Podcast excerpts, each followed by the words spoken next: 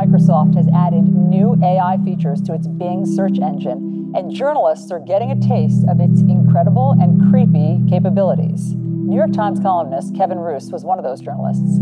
Algo importante marcó durante este verano un punto de inflexión en el mundo entero. La masificación del uso de la inteligencia artificial generativa, aquella que da lugar a producciones nuevas, principalmente gracias a la interfaz conversacional de ChatGPT, fue mucho más que el debut de un juguete nuevo de insospechados alcances. El acontecimiento destapó y aceleró la competencia de los gigantes tecnológicos por ganar terreno en una carrera potencialmente revolucionaria. Microsoft, que es parte de los inversionistas de OpenAI, la compañía creadora de ChatGPT, anunció y puso a disposición de algunos periodistas y especialistas escogidos la nueva versión de su buscador, Bing, que incorpora la mencionada interfaz de inteligencia artificial conversacional. A los pocos días surgieron llamativos reportes de interacciones de los usuarios con esta IA, que incluían desde declaraciones de amor hasta aparentes confesiones de un fantasma en la máquina. Fenómenos que tienen explicación lógica, pero que llevan a pensar sobre las consecuencias de un uso masivo de esta tecnología. Como escribió el periodista del New York Times Kevin Roos, esta herramienta no está preparada para salir al público, o al menos nosotros no estamos preparados para ella. La respuesta de Google, compañía que venía hacía tiempo trabajando en una inteligencia artificial avanzada pero no se había animado a presentar en público, no se hizo esperar. Fue una mala movida para la empresa que hoy domina el mercado de los buscadores porque los errores en la demostración la expusieron a un fiasco. Pero fue la señal de que la carrera por llegar al público con herramientas de inteligencia artificial cuyos alcances no dimensionamos del todo ya había empezado. Todo esto fue también un recordatorio de que todos nosotros convivimos cotidianamente en algún grado con algún tipo de inteligencia artificial. Y como vienen advirtiendo especialistas en todo el mundo, no estamos preparados para lidiar con sus problemas y consecuencias. Es un nuevo mundo para el que solo tenemos herramientas de una era que se extingue. Por ejemplo, en lo que se refiere a la regulación y protección de los ciudadanos. Mira, en el sistema público se están usando en este minuto herramientas automatizadas en todas las áreas, en educación, salud, defensa, economía. María Paz Hermosilla es una experta que desde hace tiempo trabaja en este frente. Hoy es directora del GovLab de la Universidad Adolfo Ibáñez y en la pasada administración fue parte del comité de especialistas que trabajaron en la introducción de la primera Política Nacional de Inteligencia Artificial, liderada por el entonces ministro de Ciencias Andrés Kub. Con ella conversamos sobre los riesgos del uso de una inteligencia artificial defectuosa y las diversas instancias en que el aparato público hoy en Chile está usando esta herramienta. María Paz Hermosilla también identifica específicamente qué instrumentos regulatorios están a la espera de ser promulgados para ayudarnos a todos a lidiar un poco mejor con lo que viene y con lo que ya está acá. Desde la sala de redacción de la tercera esto es Crónica Estéreo. Cada historia tiene un sonido. Soy Francisco Aravena. Bienvenidos. La masificación en el uso de estas herramientas de predicción de texto ha acercado la conversación. Básicamente lo que nos está pasando ahora es que si tú tienes acceso a Internet, puedes entrar a ChatGPT y puedes usarlo para lo que a ti se te ocurra. ¿No es cierto? Desde que te recomiende qué lugares interesantes para visitar en la cuarta región o en la región de Coquimbo, o que te proponga, no sé, los mejores parlantes para comprar, o distintas cosas que uno pudiera querer preguntarle a la inteligencia artificial. Entonces, hace que algo que sea lejano se acerque y que se, también se empiece a visibilizar los efectos, porque también estamos viendo que si tú le preguntas algo y se equivoca, o tú le preguntas algo y te recomienda algo que te parece poco ético, o, eh, entonces eh, también eso hace de que los posibles daños que tienen estas tecnologías se hagan más reales para más personas. Y de todos los ámbitos, los artistas lo están usando, los escritores, ¿no es cierto?, lo están usando, ustedes lo vieron en un mm. capítulo de, de este podcast. Entonces, yo creo que nos permite hacer esta discusión un poco más pertinente, más cercana, no algo así como tan etéreo y que no nos va a afectar. Entonces, por ese lado yo creo que es bueno porque estas tecnologías se están empezando a masificar. Por ejemplo, ahora un software de reconocimiento facial lo crean en Estados Unidos y se usa en todo el mundo. ¿ya? Entonces, esto mismo, este, estos softwares son creados en Europa, en, en Estados Unidos y ahora se usan en todo el mundo. Entonces, también tenemos que pensar cómo nosotros desde los países de, de, desarrollo medio, del sur global, queremos usar esta tecnología. Para nadie es un secreto que Google tiene el dominio al hablar de motores de búsqueda. Así ha sido al menos durante dos décadas, pues la compañía Microsoft quiere dar un salto revolucionario y va a incluir en su motor de búsqueda Bing una tecnología de inteligencia artificial. Se trata de una versión alterna del buscador que contará con la inteligencia artificial de la compañía OpenAI, famosa por ser la creadora de ChatGPT. Este chatbot que ha sido sensación por el amplio número de tareas que realiza porque imita el lenguaje humano de forma muy realista. ¿Cuán conscientes crees tú que somos de el uso o de las instancias en las que nos encontramos con inteligencia artificial en nuestra vida cotidiana hoy? Yo creo que no hay mucha conciencia, es un tema más bien anecdótico que por ahí genera memes, como que genera, hay como cosas, es, es más bien en la anécdota, pero cuando tú empiezas a explicarle a alguien el efecto que esto puede tener, en este minuto lo más masivo es como para la entretención, ¿no es cierto? Eh, la música, las películas, para buscar información, ese, ese tipo de cosas como eh, en este momento son los usos para, para ubicarse, los mapas, ¿no es cierto? Todo el tema de, de Waze o de Google Maps, ahí hay mucha inteligencia artificial y eso es lo que la gente más conoce. Pero otros usos quizás más significativos en la vida de las personas, yo creo que esos, esos todavía son, son más aislados y las personas no, no las conocen. Y por lo tanto, ¿estamos conscientes de los riesgos que suponen y qué riesgos son aquellos? Yo creo que no hay mucha conciencia de los riesgos, pero obviamente cuando ocurren ciertos usos las personas se dan cuenta. Hay un, hay un riesgo importante de discriminación, ¿ya? de que los sesgos que existen en la sociedad, por ejemplo, el dominio que tienen los hombres en, la sociedad, que las mujeres, ¿no es ganamos menos, un montón de, de situaciones que son desventajosas para las mujeres, que eso se reproduzca en estos modelos de inteligencia artificial. Eh, entonces la discriminación es un tema. Uno quisiera que no te discriminaran por ser mujeres, inmigrante, por, no sé, por tu orientación sexual o lo que fuera, ¿ya? Ese es un riesgo importante. Otro riesgo es, es, la opacidad, es no entender cómo se toman las decisiones. Y otro riesgo importante son los errores que producen estos modelos, que alguien crea que la información que producen es completamente correcta y actúe a partir de ella, cuando estos sistemas generan errores, tienen imprecisiones, inventan información. Crean información completamente ficticia, pero te lo cuentan de una forma que se parece real y que tú puedas, por ejemplo, decidir hacer algo que sea dañino para ti, eh, no sé, tomarte un remedio para tal enfermedad, automedicarte, por ejemplo, cuando esa medicación no es la correcta para tu enfermedad. Respecto de los sesgos de la discriminación, ¿de qué manera una inteligencia artificial y en qué instancias, eh, si podemos ejemplificar, una inteligencia artificial replica esos sesgos humanos. Un claro ejemplo, por ejemplo, es eh, los softwares de reconocimiento facial que pueden detectar o no una persona. Eh, los softwares estos reconocen mucho mejor a los hombres de tez clara que a los hombres de tez oscura o a los hombres de tez clara que a las mujeres y menos incluso a las mujeres de tez oscura. Entonces pasó ahora en Holanda que una estudiante de una universidad eh, no podía dar su examen de fin de año sin problemas porque el software que la reconocía como una persona y luego como una estudiante que estaba ahí sentada frente a su computador para dar el examen, no la reconocía. Y obviamente como se hacen los exámenes de manera remota, ¿no es cierto? Se quiere asegurar que no haya que no haya alguien copiando, ese tipo de cosas, que tú no tengas ayuda, usan un software de reconocimiento facial para validar tu identidad, ¿ya? Y en ese caso el software a ella no la validaba y puso una demanda contra la universidad porque eh, no le permitía tener su vida normal como estudiante y, tener sus evaluaciones.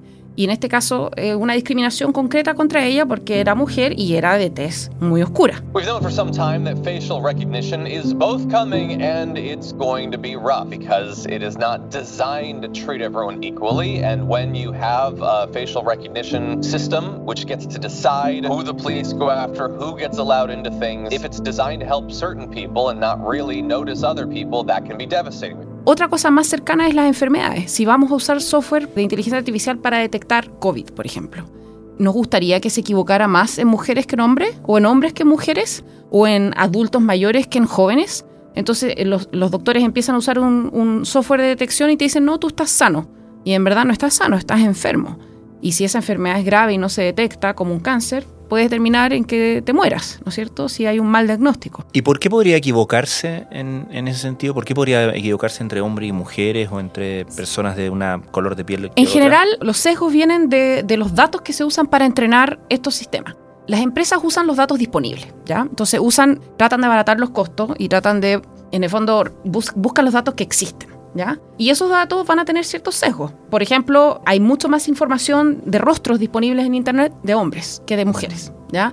Y hay más rostros de personas de tez clara que de tez oscura. Es la información que está disponible en Internet. Entonces, al menos que yo me ponga a recolectar activamente una base de datos balanceada, para eso tengo que invertir recursos en generar datos balanceados, eso también tiene un tema. O por ejemplo, el sector rural. Las personas en áreas rurales están menos conectadas que las personas en áreas urbanas. Entonces hay menos datos de esas personas. Por lo tanto, si tú entrenas sistemas que luego toman decisiones sobre las personas en áreas rurales, obviamente que van a reflejar menos esa realidad.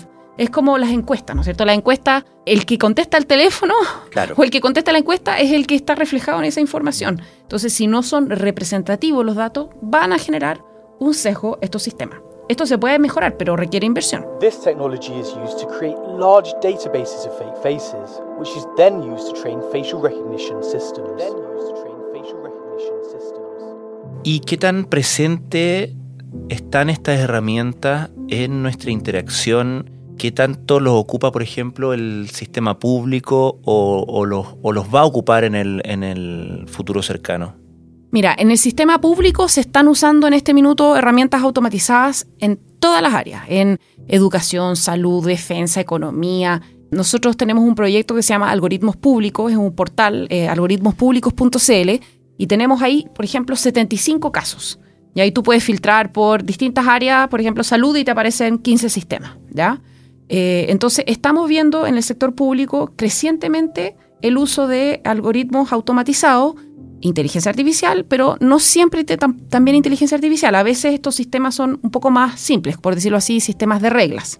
Y hay usos que son opacos. Nosotros hicimos un estudio con el Consejo para la Transparencia el año 2021 y nos enteramos ahí por primera vez de muchas cosas que no sabíamos. El 80% de los sistemas que declararon los servicios públicos no había información pública, 80%. Y el 80% de ellos usaba datos personales. ¿ya? Entonces, estamos viendo de que se está usando estos sistemas, no hay información pública, pero ahí tenemos una, una buena noticia que si todo sale bien este año, vamos a tener una normativa que va a obligar a los organismos públicos a informar cuando usan sistemas automatizados de decisión, sea de inteligencia artificial o de otros algoritmos. Y eso puede ser una gran noticia que también va a ayudar a que tomemos más conciencia y nos informemos sobre cuándo somos sujetos de una decisión automatizada. Ese es un proyecto que actualmente está en discusión en el Parlamento. No, esto no es en el Parlamento, esto es una norma administrativa que la, ley le da la facultad al Consejo para la Transparencia de hacer. Existe un organismo público que se encarga de supervisar de que se cumpla la ley de acceso a la información y ese es el Consejo para la Transparencia. Entonces, ellos tienen la facultad de generar interpretaciones de la ley de transparencia y esto sería una norma administrativa, se llama instrucción general, que ellos emitirían y esto se convierte, eso sí, ellos lo pueden fiscalizar. Y la sanción de no cumplir con esta norma es a los sueldos de los directivos públicos. Se le reduce el sueldo. Entonces, por un cierto tiempo, o sea, cinco meses con el 50% del sueldo. Entonces, eso obviamente genera una acción de, de trabajo de cumplir y cuando esto se implemente, se implementaría el próximo año, eh, esto significaría que nos enteraríamos de cientos de algoritmos que y nosotros estimamos que al menos son más de 400 los sistemas que existen en la administración pública por lo bajo.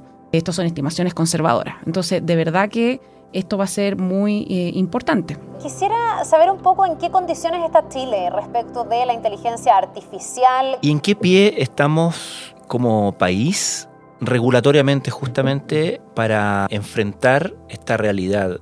En este minuto tenemos una débil base regulatoria. Las cosas que existen para regular están repartidas en distintas leyes.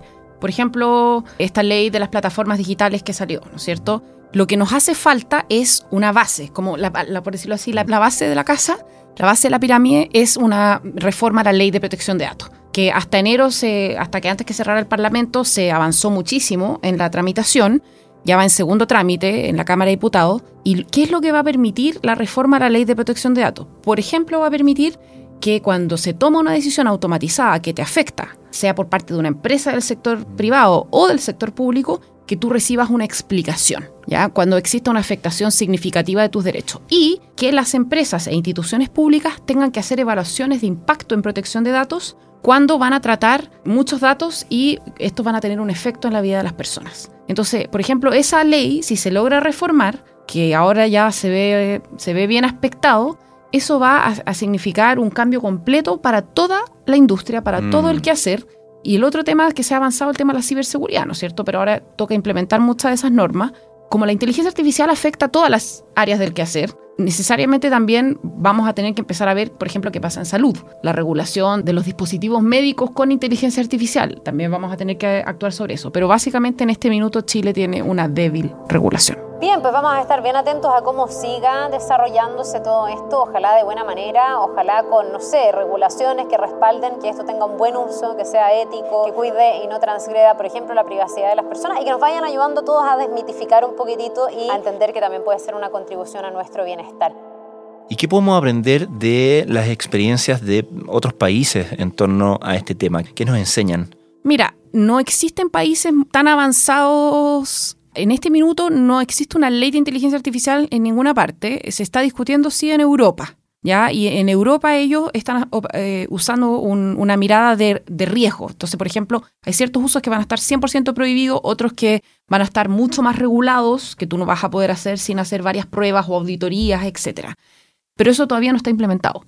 Por lo tanto, no, no podemos, entre comillas, aprender de su implementación. Lo que sí podemos aprender respecto de implementaciones es el tema de la protección de datos. Pero eso es la protección de datos personales. Entonces, si tú haces inteligencia artificial sin datos personales, obviamente que esas regulaciones no, no aplican. Pero las regulaciones de protección de datos básicamente tienen temas de explicabilidad, transparencia, o sea, que yo sepa que existe una decisión, y por otro lado, de responsabilidad. O sea, si me dañan con una decisión, que yo pueda hacer algo al respecto, que yo pueda corregir esa decisión y no tenga que ir a tribunales para que me reparen ese daño que yo he tenido. Lejos de las imágenes de robots futuristas, la inteligencia artificial está detrás de muchas de las tecnologías que usamos hoy en día. Este miércoles la Comisión Europea presenta su primera propuesta legislativa sobre inteligencia artificial. ChatGPT es potente, pero no es lo más avanzado que vamos a ver este año 2023. Sometimes they get it wrong, but the danger is they confidently get it wrong. Did you have any experience sort of breaking or if the words hacking AI before or you just kind of figured this out? La IA permite a las máquinas analizar y aprender del entorno y tomar decisiones para alcanzar objetivos específicos, pero tiene riesgos.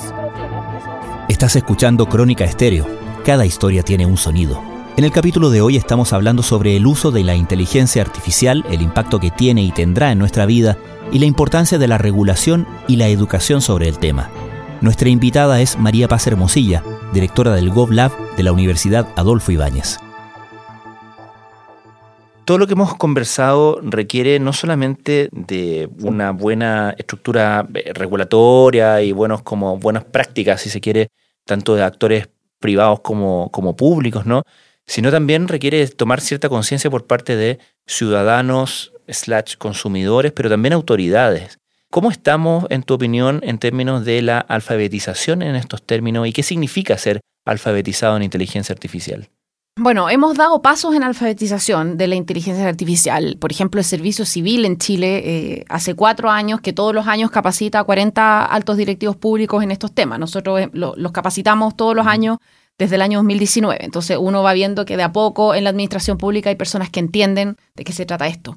¿Qué significa ser alfabetizado? Por un lado, entender la lógica de cómo funcionan estos sistemas. No es necesario programar. Simplemente entender esto del aprendizaje por patrones, entender que estos sistemas tienen errores, poder comprender cómo se crean y un poco los límites de su desempeño. Esa es una parte de la alfabetización. Y la otra parte es entender, por supuesto, sus beneficios, porque tienen muchos beneficios. Por ejemplo, nosotros estamos trabajando con FONASA, que va a usar inteligencia artificial para detectar fraude en bonos médicos. Entonces imagínense personas que tratan de estafar al Estado usando los recursos de todos nosotros. Vamos a, ayudar a FONASA. FONASA mismo contrató un sistema de inteligencia artificial para mejorar la detección de fraude. Entonces existen beneficios y es bueno que las autoridades los conozcan para que traten de usar la tecnología y mejorar la forma en que se hacen las cosas en el Estado, pero también existen riesgos. Entonces la alfabetización incluye una parte también de entender cómo los riesgos y las limitaciones y tampoco creer que la tecnología resuelve todos los problemas. Si muchos problemas se pueden resolver sin tecnología. Ahora, lo importante es que las empresas también tengan una, una ética en los productos que implementan. Una autorregulación y obviamente cuando están haciendo cosas en ámbitos que son mm. más, que tienen mayores consecuencias, que no solamente sea una autorregulación, sino yo creo que también hay que avanzar en regulación específica en distintos ámbitos. Imagínate en educación de niños. Tal como no hay cualquier juguete en el mercado, porque los juguetes deben ser seguros para los niños, también debiéramos no poner cualquier software que pueda hacer cualquier cosa con niños que están formándose, ¿no es cierto?, en su, en su educación. Al respecto, uno piensa que si hablamos de estándares, de práctica, etcétera, en sí mismo, uno puede decir, bueno, hay cosas que más o menos hasta son de sentido común, ¿no? Tomar ciertas precauciones para que la herramienta sea usada como, como se pretende que sea usada. Pero cuando hablamos de competencia, hablamos de empresas que están tratando de ir más lejos en la persecución de un beneficio y ahí se hace más difícil mantener ciertas salvaguardas, ¿no? Se hace más difícil que si una empresa se limita y ofrece 8 en vez de 10 porque 8 es lo seguro, por así decirlo. Nada impide que llegue otro a ofrecer 9 porque solamente para vencer a la otra empresa, ¿no? Eh, un poco volviendo al, al tema inicial, si Microsoft saca un buscador con inteligencia artificial que no es perfecto, que se equivoca, etcétera, etcétera, pero aún así dice, está suficientemente bueno para, para sacarlo. Eh, eso uno puede pensar, puede obligar a Google a sacar el suyo, que también va a tener muchos problemas, muchos defectos, y una vez que se libera esa competencia, que se desata esa competencia, parece muy difícil volver atrás, ¿no? Sí, bueno, obviamente que las empresas tienen una lógica que, va detrás de, conseguir las ganancias para su, en fondo, sus accionistas, pero también les importa su reputación. Entonces, también estamos viendo en este minuto, eh, varias empresas han sacado esto de forma limitada. ChatGTP3 es como el más abierto, ¿no sé? O sea, el ChatGPT es el más abierto. Así que no, o sea, no podemos confiar 100% en la autorregulación y efectivamente va a haber una presión, pero también ocurren otros mecanismos de contención, creo yo. Eh, son presiones que vamos a vivir y de hecho hay muchas personas que piensan que no hay que regular la inteligencia artificial porque se limita la innovación.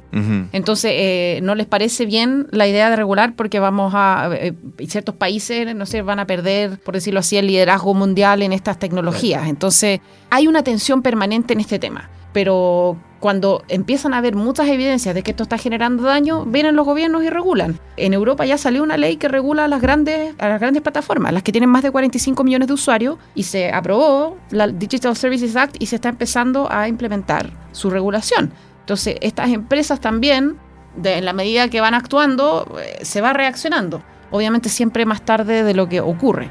El tema cuál va a ser el efecto de eso.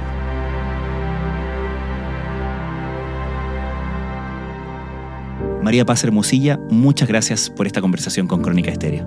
Gracias, Francisco.